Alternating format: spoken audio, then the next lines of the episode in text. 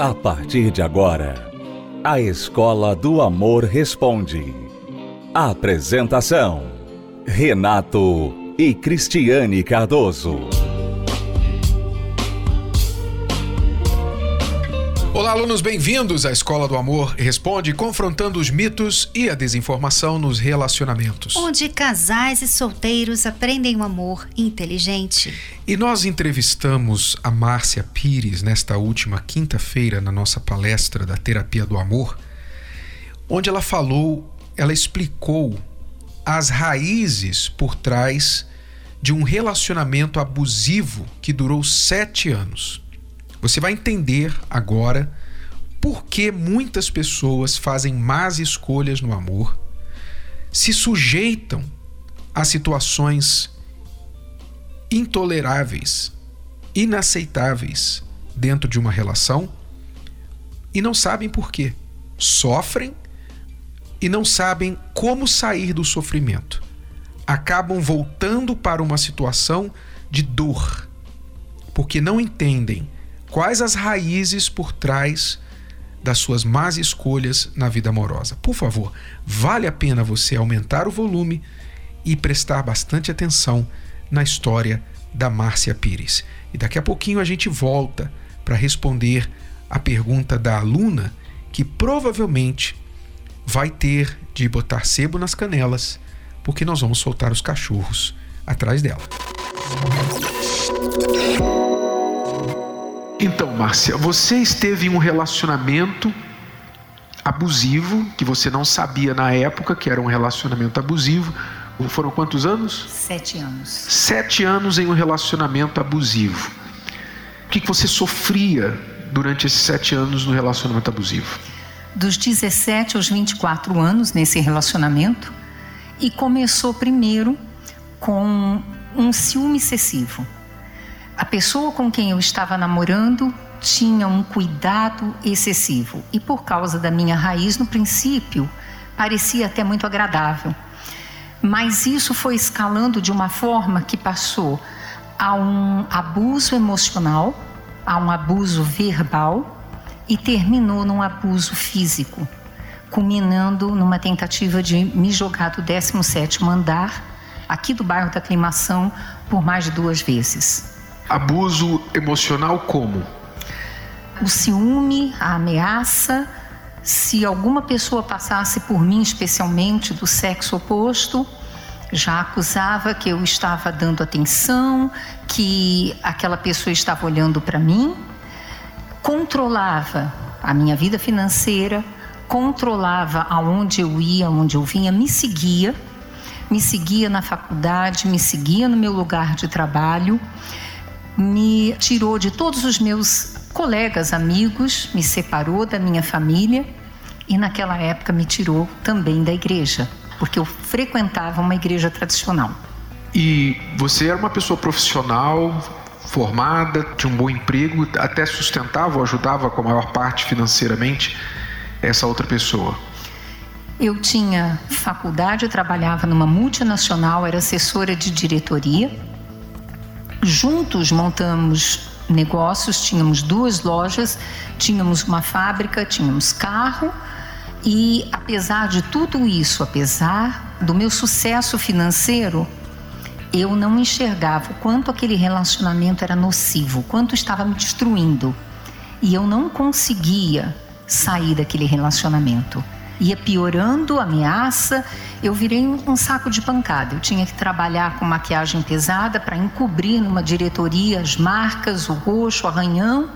E eu suportava aquilo. Então você não era uma mulher ignorante, você não era uma mulher que não tinha opção financeira porque dependia dele, não. Pelo contrário, você era uma mulher capaz, profissional, formada, mas mesmo assim se sujeitava a tudo isso, inclusive a agressão física. Agressão física e a tentativa de me jogar do 17 andar. Ele tentar te jogar? Duas vezes. Abriu a janela e quase me jogou. Sete anos. Sete anos. Ok. Qual foi a raiz que hoje você entende que deu início a tudo isso? Isso começa da forma com que eu vim ao mundo. Primeiro, não era o resultado de um casamento. Minha mãe resolveu ter um filho, achou que tendo um filho ela ia conseguir ser mais feliz. Então ela encontrou meu pai e decidiram fazer uma produção independente, conscientemente. E aí ela viu que não era o que ela esperava. Ela também tinha uma carreira, ela tinha que cuidar do trabalho dela e ela me deixou com os meus avós. Quando eu fui para a escola, eu comecei a ver que as outras meninas, as minhas colegas, tinham uma família, tinham pai, mãe e eu não via isso. Os meus avós cuidaram de mim com muito carinho, mas para eles, a frustração da minha mãe ter feito aquilo vinha com uma carga você nunca vai fazer o que a sua mãe fez. Você tem que ter uma vida diferente.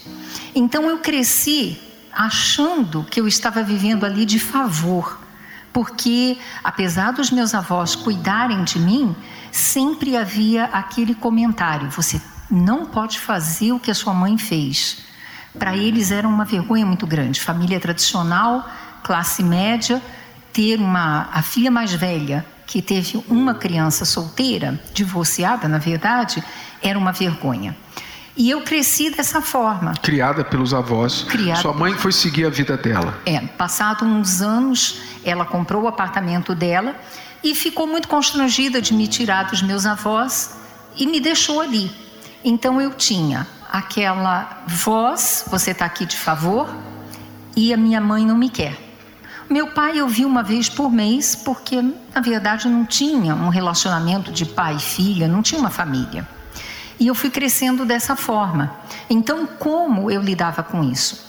A primeira coisa foi: eu não posso dar problema para os meus avós, eles estão me fazendo um favor.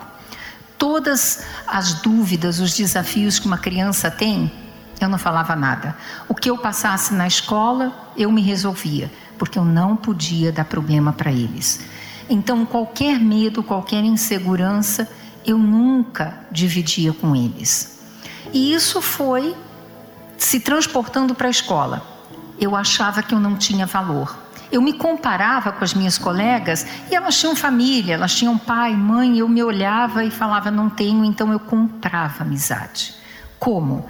Fazendo o trabalho de casa, fazendo as pesquisas eu achava que eu nunca ia ter ninguém que se importasse comigo se eu não comprasse, de alguma forma, se eu não retribuísse, se eu não fizesse alguma coisa para aquela pessoa. E isso eu fazia com os meus avós também, aquela criança perfeita, primeira aluna de classe, não respondia, não reclamava de nada, porque eu achava que assim eu ia ser aceita. E eu cresci com esse complexo de inferioridade, de rejeição me achando feia, me comparando com as meninas, até que aos 12 anos, quando os meus avós, os dois ficaram doentes, foram internados, eu fiquei em casa com um tio, o preferido da família. E foi aí que ele me abusou sexualmente. Então, quem já vinha com aquele sentimento de que eu não tenho valor, agora eu passei por um abuso durante um ano e eu não podia falar para ninguém, porque havia aquele jogo psicológico. O seu avô está internado com ataque cardíaco, como é que você vai falar? Ninguém vai te acreditar. Era o jogo que ele fazia, ameaça. E eu me calei, eu não posso dar trabalho. Então eu fiquei quieta, eu escondi isso e na minha cabeça só vinha uma coisa: eu tenho que vencer na vida, eu tenho que ter a minha carreira, eu tenho que me sustentar para sair dessa casa.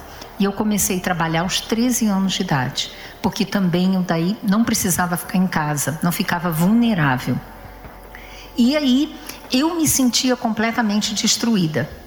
Justamente por isso, me sentindo muito carente, muito vulnerável, mas ao mesmo tempo me realizando nos meus estudos, sendo primeira aluna, eu peguei estágios em companhias alemãs, comecei a trabalhar com 17 anos, passei na faculdade com 17 anos de idade, trabalhava numa multinacional.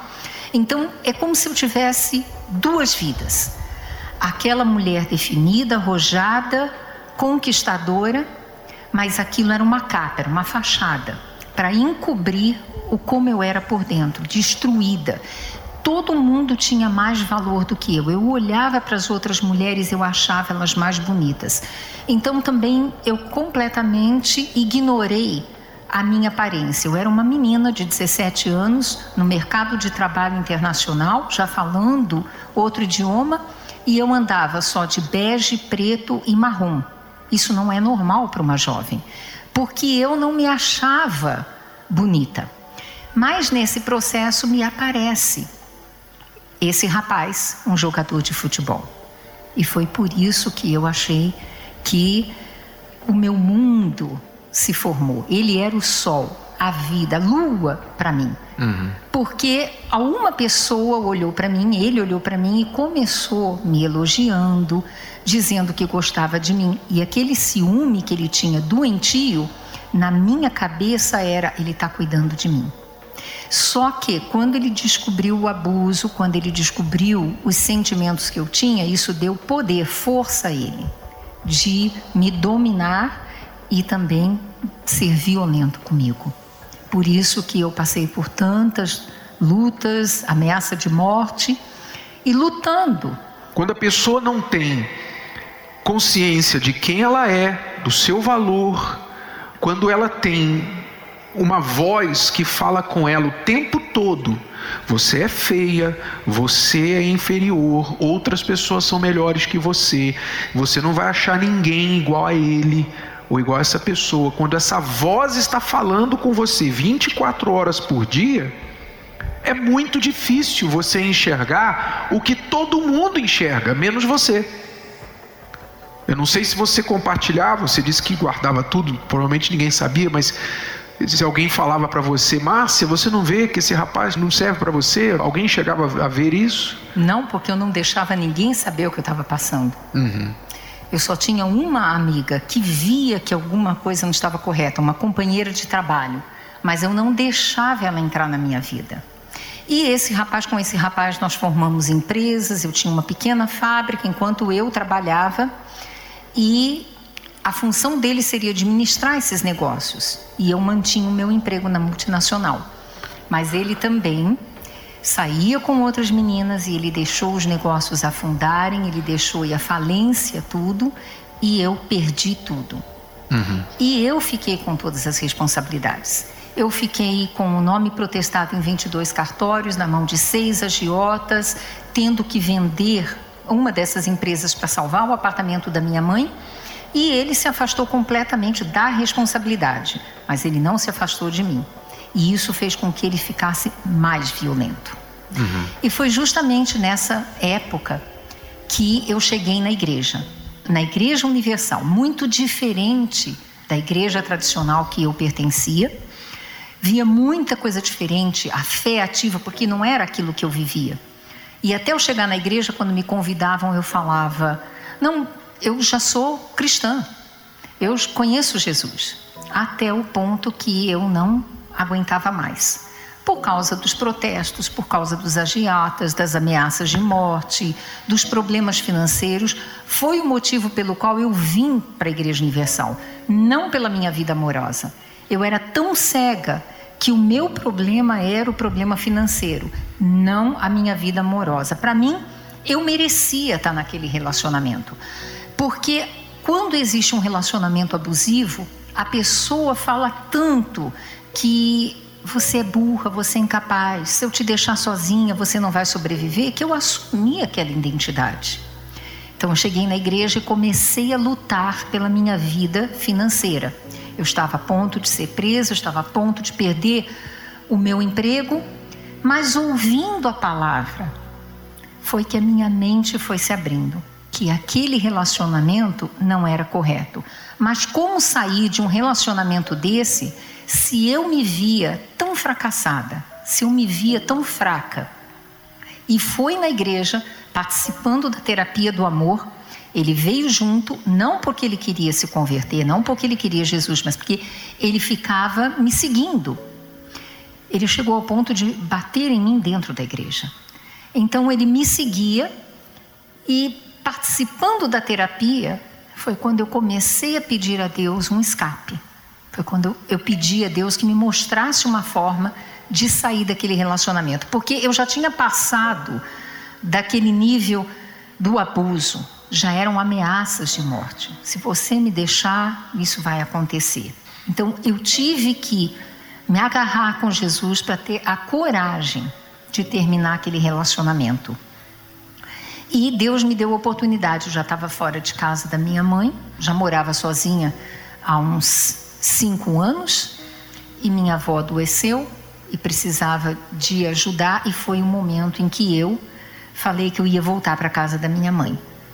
Era tão violento que do 17 andar, na hora que eu estava fazendo a minha mudança, ele pegou o aparelho de televisão e jogou do 17 andar. Essa era a condição que eu vivia. Mas foi na igreja que a minha mente abriu. Foi quando eu ouvi a palavra e eu comecei a entender como Deus me via. E comecei a lidar com os meus traumas, o meu complexo de inferioridade. Aí eu venci. Quer dizer, você descobriu o seu valor, entendeu que aquilo não era normal, quando você passou a se enxergar através dos olhos de Deus. Exato. Você entendeu como Deus te via, não como a tua mãe que te abandonou, não como o abusador da família, não como o namorado, não como ninguém, seu pai que também te viu uma vez por mês, mas como Deus te via. E quão diferente era esta visão que Deus tinha de você daquela que você tinha até então? Completamente diferente, porque na igreja eu aprendi a fé inteligente e eu comecei a pensar como é que eu posso ser uma pessoa que sou bem sucedida na minha carreira, mas eu me considero tão burra. E nas reuniões, Deus falando comigo. Quando a gente está ouvindo a palavra, os pensamentos vêm e eram Deus falando. Eu te escolhi. Eu nunca tinha me preocupado com isso. Mas quando eu comecei a ver pelos olhos de Deus que Ele tinha me escolhido, eu comecei a ver quanto Ele cuidou de mim, quanto Ele me protegeu. E eu também tive que lidar com o auto-perdão. Porque eu perdoei o abusador, eu perdoei esse meu ex-namorado, mas vindo de uma igreja, eu conhecia a palavra de Deus, eu conhecia o texto escrito. Então eu não me perdoava por ter me levado a uma situação tão extrema. Mas Deus foi me mostrando que Ele já tinha me perdoado e que eu tinha que me perdoar e que agora eu não podia me submeter a um relacionamento desses, porque eu me via como filha dele, eu me via como escolhida dele. Então eu não podia continuar dessa forma. E aí eu tive a força e a proteção de Deus para pôr um fim a esse relacionamento. Hoje, sua situação de vida amorosa casada há 30 anos com um homem de Deus que me ajudou no processo, porque eu recebi o Espírito Santo, eu venci todos os meus traumas, mas eu tinha pequenos sinais ainda daquilo que eu passei, que eu não tinha consciência. E ele me ajudou a enxergar o que estava faltando. Uhum. E hoje eu sou feliz. Não é aquele mesmo, não, né? Não, não. Não que Deus não pudesse transformá-lo se ele quisesse ajuda. Certo? Se ele tivesse buscado ajuda, ele poderia ter sido transformado. Mas perdeu. Perdeu. Porque não quis buscar ajuda. Ela quis, Deus a restaurou, a livrou e a fez casar, encontrar um homem de Deus. Márcia, obrigado. Deus abençoe. Pois é, ele perdeu, a Márcia ganhou, o marido da Márcia ganhou. E quem realmente quer ajuda, também pode ganhar, não importa qual o passado.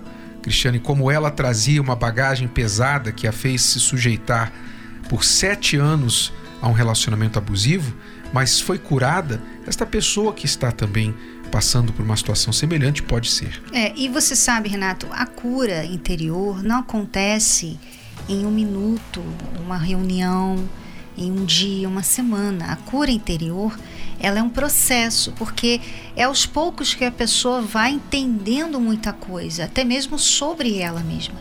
Que foi o que aconteceu com a Márcia. A Márcia, ela foi curada, mas não foi aquela cura da noite para o dia. Ela chegou na terapia do amor com o ex dela. Mas ali ela foi entendendo muita coisa, ela foi aprendendo muita coisa e entendendo o valor dela e ela conseguiu eventualmente terminar aquele relacionamento que não tinha futuro. Ela teve forças para isso. E não só terminar, como está pronta para um próximo relacionamento em que ela não iria escolher mal, né? Porque ela sempre escolheu mal antes. Então, tudo isso é um processo, por isso que se chama terapia do amor. É um processo. As pessoas precisam vir para aprender, para entender, para ser curadas. Elas não podem vir, ah, vou ver, vou ver o que acontece lá na quinta-feira. Não é assim. Você tem bagagens, você tem memórias, você tem pensamentos de anos e anos e anos e anos da sua vida. Você não tem como resolver tudo de uma vez. Então, faça como a Márcia. Venha preparada para ser curada. E isso é um processo e você pode começar nesta quinta-feira. 8 horas da noite aqui no Templo de Salomão. É gratuito, mas não fazer nada a esse respeito, isso sim vai sair muito caro para você, como está saindo já. Nós vamos a uma pausa e já voltamos para responder a pergunta da nossa aluna que vai ter de correr porque os cachorros viram atrás dela. Já já. Me prometeram um amor para a vida inteira. Me prometeram flores e poemas. Mas tudo que eu recebi foi a dor da ilusão. E eu que achei de tudo ter vivido, que meu destino já estava escrito. Eu encontrei a paz em forma de razão. Foi aí que percebi que eu tinha valor. Entreguei a minha vida ao autor do amor. Consegui calar a voz da minha emoção. Oh, decidi que meu passado não vou mais olhar. Aprendi a usar a fé pra nunca mais errar. Uma nova história eu vou começar. Eu sei o meu valor, descubro o seu também. Hoje eu sou feliz porque eu encontrei coração, a luz que trouxe a visão. Eu sei o meu valor, descubro o seu também. Hoje eu sou feliz porque eu encontrei a voz que me mostrou a solução, o verdadeiro amor que me tirou a solidão.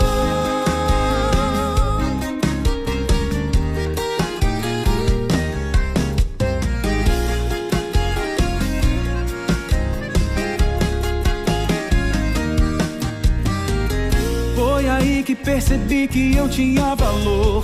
Entreguei a minha vida ao autor do amor. Consegui calar a voz da minha emoção. Oh. Decidi que meu passado não vou mais olhar. Aprendi a usar a fé pra nunca mais errar. Uma nova história eu vou começar. Seu também. Hoje eu sou feliz porque eu encontrei a fonte que jorrou no coração, a luz que trouxe a visão. Eu sei o meu valor. Você está ouvindo a Escola do Amor Responde com Renato e Cristiane Cardoso. Esta aluna diz assim: Entrei com um pedido de divórcio há um ano e meio e alguns meses depois me envolvi com outra pessoa. Depois disso, eu queria ter o meu relacionamento com meu marido, meu ex-marido, restaurado. Ele pretende se casar com outra, porque eu entrei com pedido de divórcio. E ele diz que merece ser feliz. Porém, descobri que estou grávida daquele homem com quem me envolvi depois do divórcio.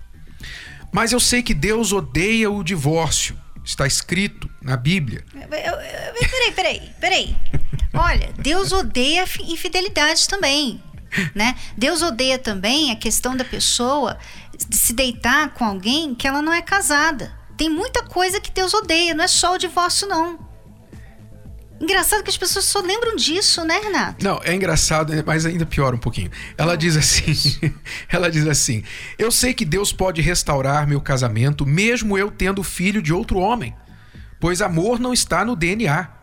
Quando eu casei com meu marido, ele tinha um filho E eu o criei desde os dois anos de idade. Fui casada por nove anos, estamos separados desde 2018. E eu e ele temos uma amizade. Como fica a minha situação? Gostaria de ter de volta o meu marido. Ele é um excelente pai, um bom marido. Fui eu que mandei ele embora de casa porque desde 2017 a gente estava brigando muito e as coisas só pioravam entre a gente. Então me separei e ele não queria. Porém, eu estava com muita raiva dele e o mandei embora. Quero a restituição do meu casamento. Pois é, você quer muita coisa. Você quer muita coisa, mas talvez você não quer o mais importante, que é restaurar a si mesma. Você restaurar a si mesma e entender que você tem um problema de impulsividade, você faz as coisas depois se arrepende, você vê isso através das brigas, você vê através do pedido de divórcio, você foi lá deu entrada no divórcio, se envolveu com outro homem, engravidou desse outro homem, agora você não quer mais esse outro homem, você quer de volta o teu marido e você acredita que não tem nada a ver se o filho é de outro DNA. Será que você consegue entender que há um problema com você? Há um problema sério com você? Você quer tudo do seu jeito, você quer as coisas do seu jeito, você não está nem aí com o que os outros acham, pensam, o que vai acontecer como consequências dos seus atos? Ah, aluna, se prepare, porque os cães vêm aí.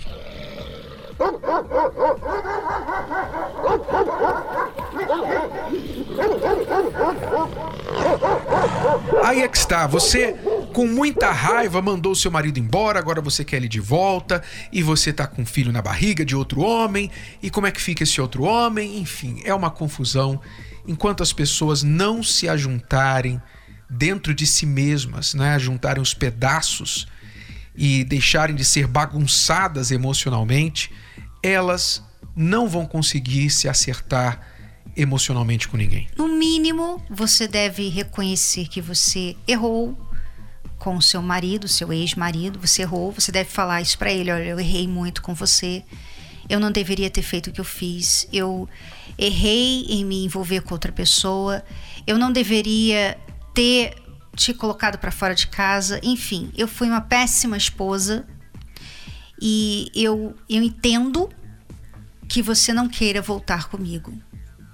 Eu entendo e não tem problema sabe? É, no mínimo, você deveria falar assim. E vir nas palestras da terapia do amor, para você se reconstruir, para você ter forças, porque agora você tem aí um filho que você vai ter que ser mãe desse filho e você tem que estar tá bem. Para você, quem sabe, amanhã poder estar em um outro relacionamento com alguém, mas não de forma impulsiva, mas legal, então, dê o primeiro passo. Faça o que é certo agora. Você pode parar de errar. Alunos, é tudo por hoje. Voltamos amanhã neste horário, nesta emissora, com mais Escola do Amor Responde para você. Lembrando, Cristiano e eu estaremos nesta quinta-feira, 8 horas da noite, aqui no Templo de Salomão, dia 21 de janeiro. Até lá. Tchau, tchau. Tchau. Você pode ouvir novamente e baixar esse episódio da Escola do Amor Responde no app Podcasts da Apple Store e também pelo Spotify e Deezer.